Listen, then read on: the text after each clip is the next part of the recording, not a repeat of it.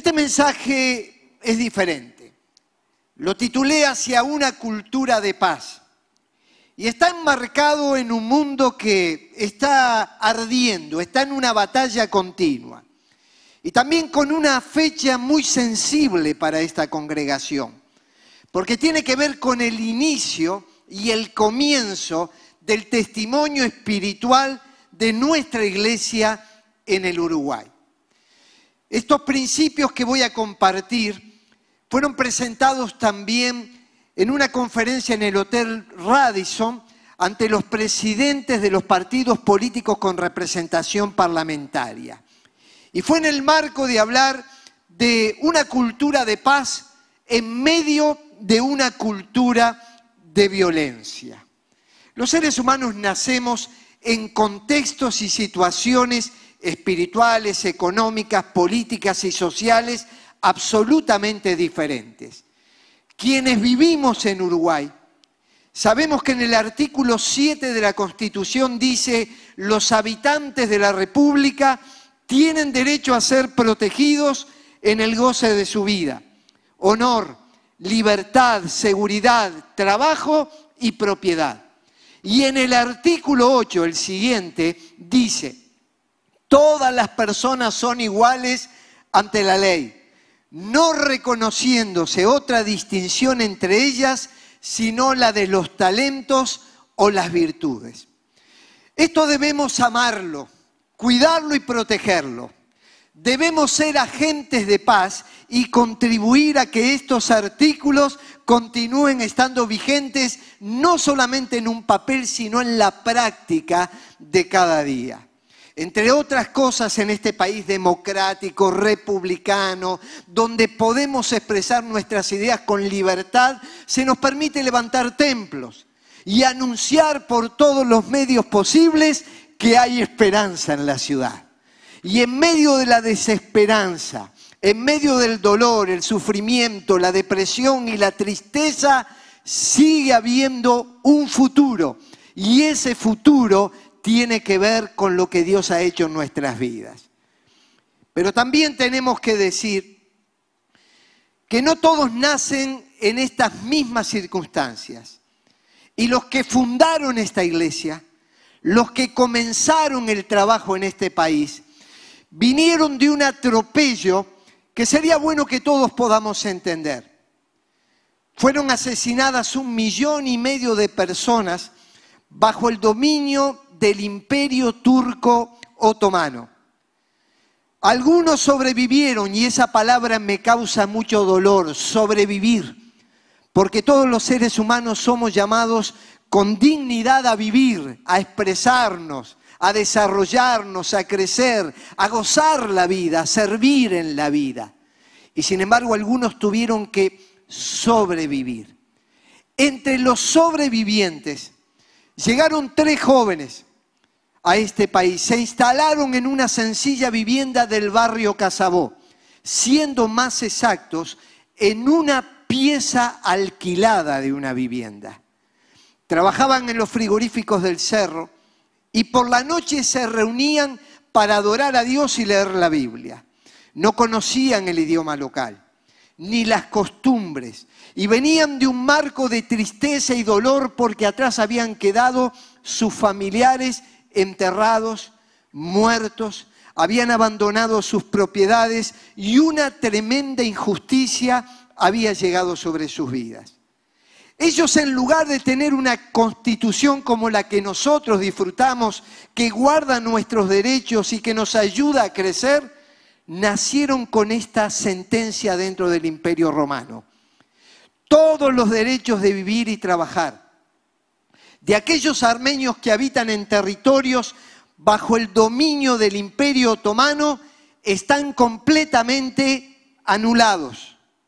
Por ese motivo, el gobierno asume toda la responsabilidad y ordena sin excepción eliminarlos a todos, incluso los recién nacidos. Y el gobierno asumió la responsabilidad y como estas matanzas continúan impunes y negadas por aquellos que las cometieron, todavía los actuales actores siguen siendo responsables de aquellas masacres que se dieron.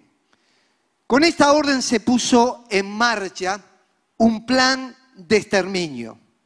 Y fue un plan, fue sistematizado. La madrugada del 24 de abril de 1915 fueron arrestados 600 intelectuales, políticos y religiosos y en esa misma noche fueron asesinados.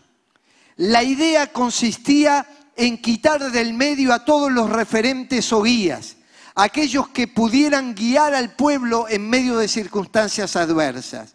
Y una vez eliminados los conductores, sería fácil la matanza del resto de la gente. Lo que continúa es indescriptible. Yo comencé mi pastorado siendo muy joven y en los primeros asientos de la iglesia tenía aquellos que vinieron del genocidio y los visité en sus casas en la vejez. Escuché las historias, los acompañé en el último momento cuando estaban partiendo hacia el cielo y nutrí mi vida y mi fe de las cosas que me contaron. Los turcos llegaban a los pueblos y tras fraudes y mentiras organizaban caravanas que los llevaban hacia los desiertos. En el camino morían de hambre por las pestes y cuando se debilitaban eran arrojados a fosas colectivas para que pudieran morir junto a los cadáveres que estaban allí instalados. Había espadas, algunos fueron decapitados, algunos fueron quemados vivos, y tengo que decir algo más, las chicas se rapaban la cabeza para no resultar atractivas y de ese modo evitar ser violadas. Algunos se refugiaban en los templos. Mi abuelo fue uno de ellos, pero llegaron los genocidas, cerraron puertas y ventanas, prendieron fuego, y mi bisabuela, o sea, la mamá de mi abuelo, y todos sus hermanos murieron incinerados dentro de una iglesia ortodoxa. Mi abuelo fue el único que se pudo salvar. Y aquí estamos contando estos testimonios. Por eso esto es muy triste. Cuando yo voy al capítulo 11 de Hebreos que habla de la fe y comienza diciendo que la fe es la certeza de lo que se espera y la convicción de aquello que no se ve, concluye con ejemplos de fe. Hay algunos ejemplos que están claramente narrados en la Biblia. Y cuando leo lo que pasó con los ejemplos bíblicos, no puedo dejar de hacer el paralelo con los testimonios que yo escuché.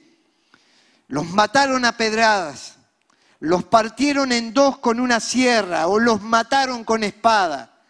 Algunos anduvieron de un lugar a otro con ropas hechas de piel de oveja o de cabra. Eran pobres, estaban tristes y habían sido maltratados.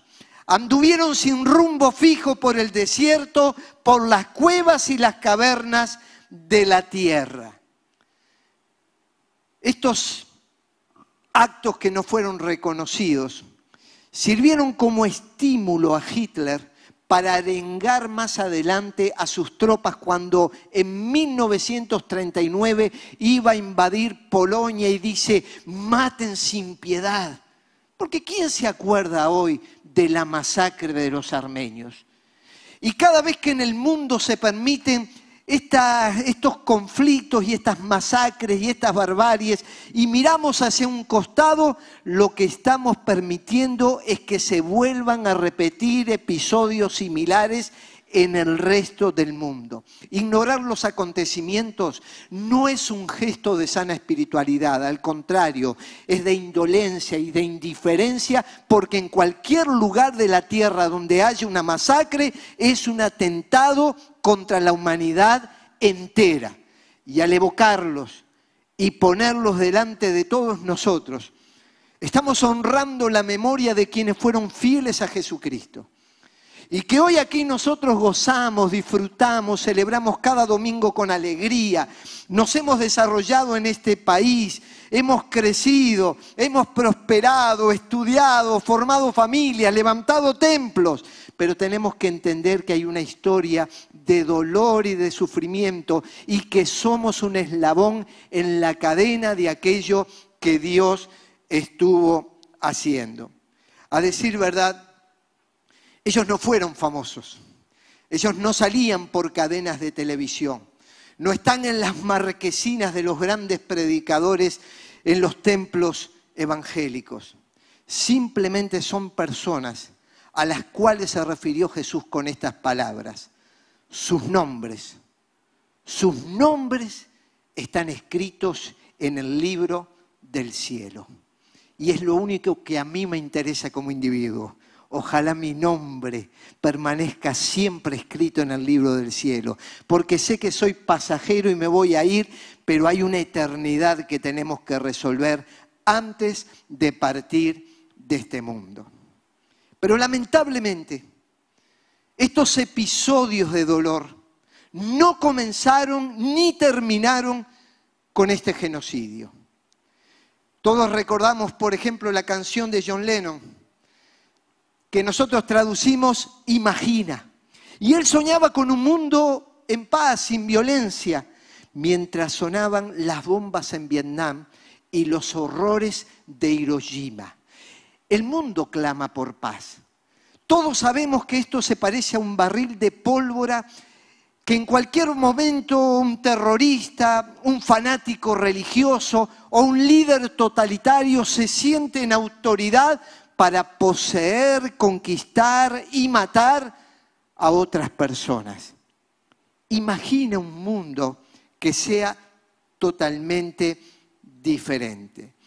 Pero luego aparece allí una pregunta en la Biblia que vamos a intentar responder. Santiago dice, ¿de dónde vienen las guerras?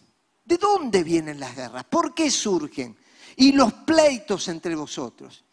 Cuando nosotros vemos las imágenes que estamos casi naturalizando porque la televisión y, las redes nos permiten ver al instante lo que está sucediendo en el mundo, nos hacemos esta pregunta, ¿por qué surgen? Claro que hay respuestas de intereses políticos, de intereses económicos, de mezquindades humanas, pero hay algo que en la Biblia se nos invita a reflexionar y yo quiero bucear en el origen de las violencias. La Biblia dice en el Génesis que Dios creó al ser humano. En realidad creó al mundo. En el capítulo 1 y 2 nos habla de un mundo perfecto, ecológicamente equilibrado, sin polución acústica, sin desechos tóxicos, sin ninguna cosa que agrediera la creación. Era un mundo perfecto, el mundo ideal. Y allí coloca al hombre para que gobierne y señoree sobre todas las cosas del universo. Y lo dota de conciencia moral, de responsabilidad. Y le establece límites para su comportamiento. Pero el hombre transgredió esos límites y allí entra lo que la Biblia llama el pecado. El pecado no fue comer una manzanita como por ahí se dice. El pecado fue haber desobedecido el mandato de Dios. Como consecuencia de ese pecado, entra la violencia en el mundo y en la primera familia de la tierra se produce un asesinato. Caín asesina a Abel su hermano en un arrebato de envidia. Y es allí que Dios se acerca y hace una pregunta en lo que nosotros hoy llamaríamos un fratricidio. Dice, la voz de la sangre de tu hermano clama a mí desde la tierra. ¿Dónde estás? ¿Dónde está tu hermano? Quiere decir que los actos de violencia no pasan desapercibidos para Dios. Sea a un individuo, en una familia, en una nación o a través de la historia, la voz, la sangre de los que son martirizados y asesinados clama a Dios desde la tierra. Siempre me gusta leer en la Biblia lo que dice en el Salmo 85 y que usted allí puede encontrar. Dice, el amor y la verdad se encontrarán se besarán la paz y la justicia. De la tierra brotará la verdad y desde el cielo se asomará la justicia. Dios quiere asomar justicia y Dios quiere que desde la tierra surja la verdad. Declararla no es un acto irracional, ni de fanatismo, ni de violencia. Simplemente Jesucristo dijo, yo soy la verdad. Y donde Él está presente, la verdad se manifiesta. Pero el primer fratricidio simplemente fue el puntapié inicial de una pandemia violenta, porque en el capítulo 6 del Génesis parece una descripción del siglo XXI. Se corrompió la tierra delante de Dios y la tierra estaba llena de violencia. Cuando comenzó el año 2000, se vivió con singular expectativa la finalización de un siglo y por ello un milenio en ciernes. Hubo una gran ilusión. Fue decretado por las Naciones Unidas como el año internacional de la cultura de paz. Y se habló también del diseño de paz.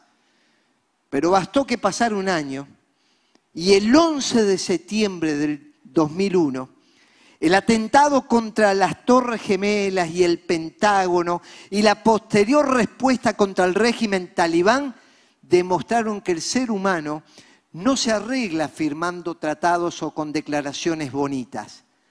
Hay una violencia interna que se va a expresar y va a buscar justificativos y explicaciones y siguieron las matanzas. Y en estos días estamos viendo las imágenes de lo que ha pasado en Ucrania.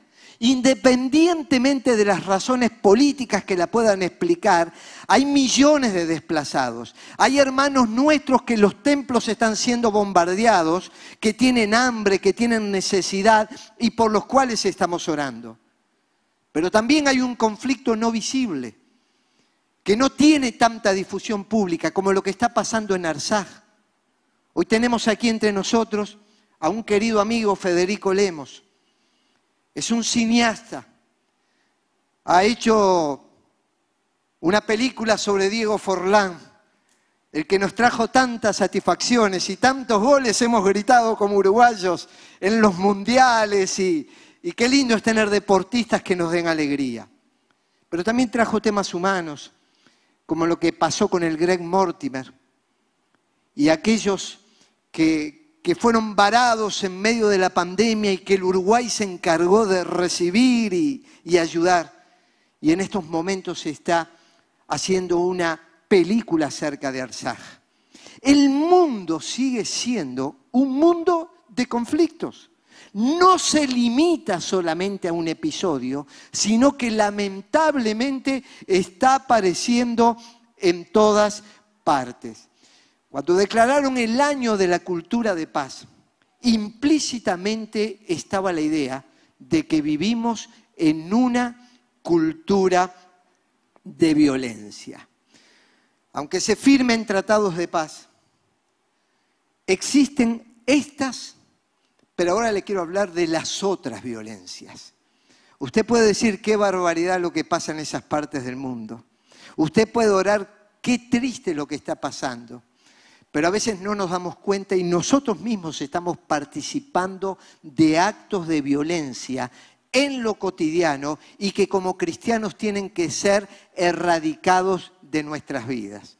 La posmodernidad nos ayudó a cuantificar y a clasificar las violencias.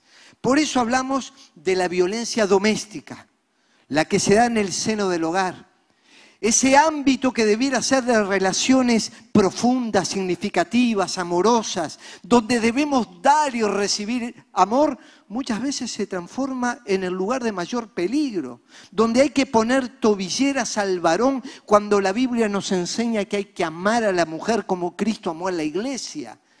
¿Cuántos niños viven aterrados porque sus padres llegan alcoholizados y son víctimas de la violencia que se les produce? También está la violencia psicológica, aquella que atenta contra el ser humano. No le da un golpe con el puño, pero con sus palabras lastima. Se calcula que el 37% de los estudiantes en Uruguay ha vivido la experiencia del bullying, lo que tiene que ver con una agresión permanente de bromas pesadas que dañan y que lastiman. La violencia deportiva, los campos y juegos de fútbol y de básquetbol, que debieran ser una fiesta de sana competencia atlética, se han transformado en campos de batalla donde no faltan muertos ni heridos y cuando entramos tenemos cámaras con reconocimiento facial para identificar a aquellos que son violentos. La violencia sexual no solamente tiene que ver con las violaciones, los niños que han sido brutalmente agredidos sexualmente, las redes de pornografía infantil. Nosotros estamos en un proyecto todos contra el abuso, que tiene que ver con la identificación de abusadores y la protección de los niños. Pero está la violencia por la autoagresión. No solamente el ser humano tiene que cuidarse de las agresiones externas, sino de las propias. Y nosotros vivimos en el país con el mayor índice de suicidios de América Latina y quinto en el mundo. Se producen cientos de autoagresiones y suicidios por año. Lamentablemente, todo eso está allí instalado. El 8 de abril, hace unos días, salió un informe del Ministerio del Interior que dice, se acaban de presentar las cifras de delitos en nuestro país. Del informe surge que los homicidios subieron un 33% en el primer trimestre del año. Se denunciaron 10.141 hechos de violencia doméstica y eso representa un aumento del 11,20% desde nuestra perspectiva cristiana de la vida. Nosotros no necesitamos mejores cárceles, sino mejores personas. Y esa es la especialidad de Jesucristo, que no te remienda, que no te emparcha, sino que te hace nuevo.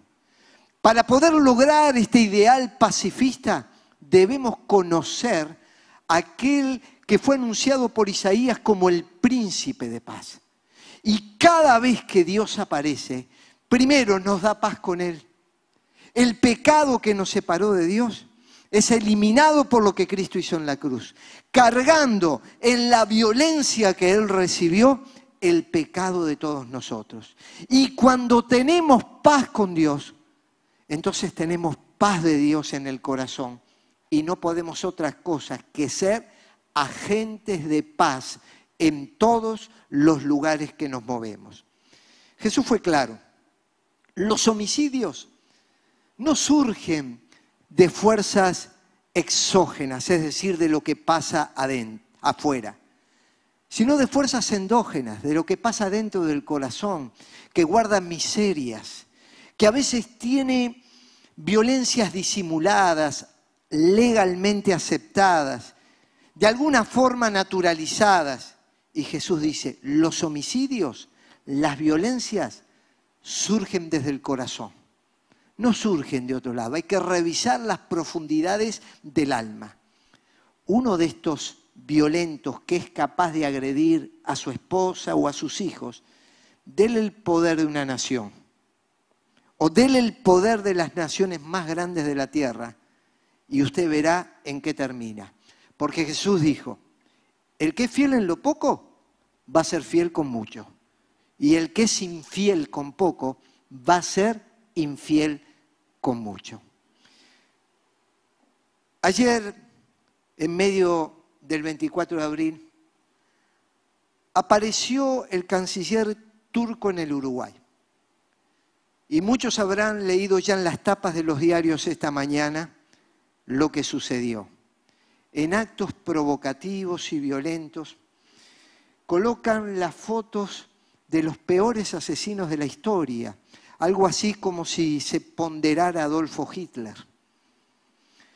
Y también con gestos provocativos seguía manifestando la violencia que se instaló en un corazón y que se naturalizó en un sistema que no ha dejado de tener agresividad. Por eso, ¿cómo vamos a actuar ante un mundo que sigue provocando, que sigue siendo violento, que nos sigue rodeando de todo esto? Y les quiero hablar de la iglesia ante la violencia. El fundador y sustentador de la iglesia no es un líder religioso, es Jesucristo. Él es el que dijo, esta es mi iglesia y va a ser edificada. Todos los demás seremos servidores de Dios y del prójimo. Pero al fin y al cabo todos somos pasajeros. El que sustenta la iglesia es el Señor Jesucristo. Y él habla de lo que el teólogo John Stott calificó de la contracultura cristiana. Está diciendo que Jesucristo enseñó una cultura y unos valores que colisionan con la cultura y los valores de nuestro tiempo. Y entre otras cosas dijo Jesús, bienaventurados, o se traduce felices, dichosos, inmensamente plenos. ¿Quiénes son bienaventurados? Los pacificadores, porque ellos serán llamados hijos de Dios. Mire, cuando Dios vino a traer la paz al mundo, y cuando Dios vino a traer paz a nuestras vidas y a nuestras familias, no lo hizo cerrando los ojos ante nuestros pecados. Jesucristo era, tenía claro cuáles fueron nuestros pecados y aún así dio su vida por nosotros. Cuando nosotros somos pacificadores, no somos personas que cerramos los ojos ante la realidad humana, sino que no reaccionamos con violencia, sino que ayudamos al desarrollo de los pueblos, de las naciones, de las familias y de la iglesia utilizando mecanismos de paz. Por eso dijo Jesús, bienaventurados, felices cada vez que ustedes son agentes de paz. Mañana vaya a su trabajo y va a encontrar conflictos. Sea agente de paz. Mañana vaya a su familia y se va a dar cuenta que hay dificultades. Sea un agente de paz. Todos participamos de la vida de la iglesia. Seamos agentes de paz. Todos somos ciudadanos de un país libre como el Uruguay, el cual amamos, respetamos, queremos. Seamos agentes de paz, vamos a contribuir para que el Uruguay siga siendo lo que es y siga siendo un país que reciba a personas de tantas nacionalidades y etnias diferentes. Los primeros cristianos, es evidente en las páginas del Nuevo Testamento, que se esforzaron en construir comunidades que ejemplificaran la paz. Y dice entonces en Romanos, sigamos lo que contribuye a la paz y a la mutua edificación. Todo lo que contribuye a la paz es lo que nosotros vamos a seguir y vamos a empujar. La iglesia del Señor Jesucristo la conocí en Uruguay, recién se hablaba del libro Huellas de una iglesia. Lo escribí porque desde adolescente salí por todo el país visitando en más de una oportunidad 120 ciudades, pueblos y aldeas predicando el Evangelio. Y luego 30 naciones más y a través de las redes. Y con cuánta gente nos fuimos encontrando, pastores que trabajan en zonas rurales, haciendo un gran esfuerzo. Vimos a la iglesia evangélica siendo un agente de paz, visitando las cárceles, ayudando a los jóvenes a liberarse de las adicciones. Vimos a una iglesia evangélica que es una comunidad terapéutica porque recibe a los solitarios, a los huérfanos, a las viudas y les hace sentir en familia. Vimos a la iglesia evangélica proclamando un mensaje que transforma al ser humano para esta vida y que le da esperanza para la eternidad. En un mundo atomizado, donde había diferencias raciales, étnicas, había conflictos de todo tipo, había que hacer un esfuerzo para lograr los objetivos de la iglesia. Y Pablo nunca desconoció su origen. Pablo dice, yo soy hebreo de hebreos. En cuanto a la ley, fariseo. ¿Qué estaba diciendo? Yo soy descendiente de Israel. Como todos nosotros somos descendientes de alguna etnia. Y Pablo dice, yo reconozco mi etnia, reconozco de dónde vengo. Pero eso no me va a impedir, ni va a poner una barrera para aceptar a los seres humanos de toda condición social, política, económica y nacionalidad. Y entonces este apóstol Pablo, con profundas raíces hebreas, dice, Ya no importa si eres judío o griego, esclavo o libre, varón o mujer, todos ustedes son uno solo en Cristo Jesús. Y esa es una iglesia. La iglesia es un ámbito de integración, un ámbito que contiene, un ámbito de paz porque recibe a las personas de toda condición social, política, económica y les dice que se vayan hacia los pies de Jesucristo. ¿Cómo se logra? ¿Se logra por un lavado de cerebro? ¿Se logra por un sermón que yo pueda dar?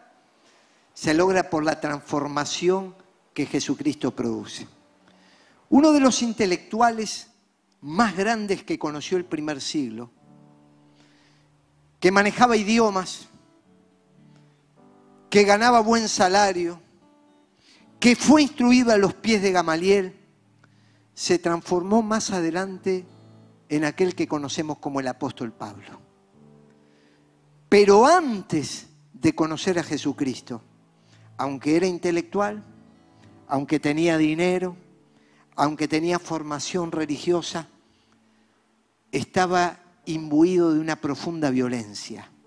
Y dice, respiraba amenazas y muerte contra los discípulos del Señor. En otras palabras, inhalaba y exhalaba violencia. Por las dudas le aviso, las violencias no solamente pertenecen a los pobres, no solamente pertenecen a los que no han accedido a títulos universitarios. La violencia, en este caso, era de un intelectual y de un hombre que tenía privilegios salariales, un hombre de prestigio en la comunidad y sin embargo estaba lleno de violencia. Y cuando iba a cometer un acto atroz persiguiendo a la iglesia, Hace unos años estuve en Washington participando de un congreso sobre la iglesia perseguida en el mundo, en los países musulmanes, pero en México, en Chiapas, en Colombia, en las zonas de las guerrillas.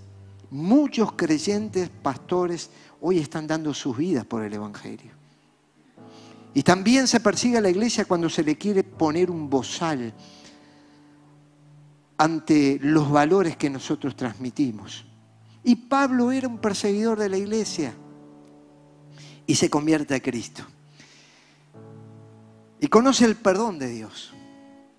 Y más adelante dice, Dios estaba en Cristo, reconciliando consigo al mundo, no tomándole en cuenta a los hombres sus pecados, y nos encargó a nosotros la palabra de la reconciliación.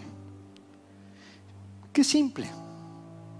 Dios viendo este mundo en guerra, en conflicto, en problemas, en luchas, en violencias, se encarna. Se encarna en esta sociedad mala, hostil, que incluso tuvo gestos de violencia contra él.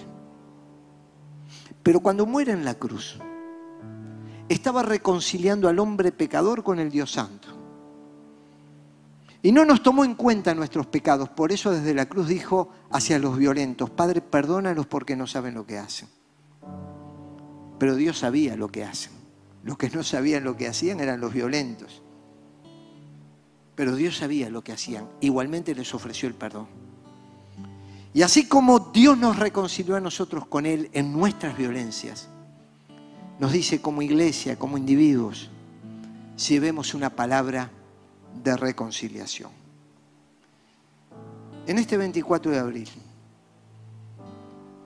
yo quiero honrar y reconocer la memoria de mis antepasados, de aquellos que fundaron esta iglesia. Hoy la situación es distinta, vivimos en otro mundo, pero siguen habiendo violencias. Y cuando pienso en las naciones de la tierra, yo quiero ver a las naciones llenas de la presencia y la gracia de Dios. Señor, acuérdate de las naciones. ¿Cuál es su origen? ¿de dónde vinieron sus antepasados? Ore por esa tierra, ore por esa tierra. Oremos por nuestra tierra. Nosotros somos uruguayos, nacidos aquí. Yo nací en La Teja, el popular barrio montevideano. Somos uruguayos. Oremos por Uruguay. Oremos por otras naciones que están en conflicto. Y yo te invito a estar en pie para orar. Y allí que cierres tus ojos y que empieces a visualizar las naciones de la tierra. Y que digas, Señor, envía tu paz. Si alguno dice no sé orar, le digo, dígalo con sus palabras, pídaselo a Dios allí. Dígaselo de manera sencilla. Oremos.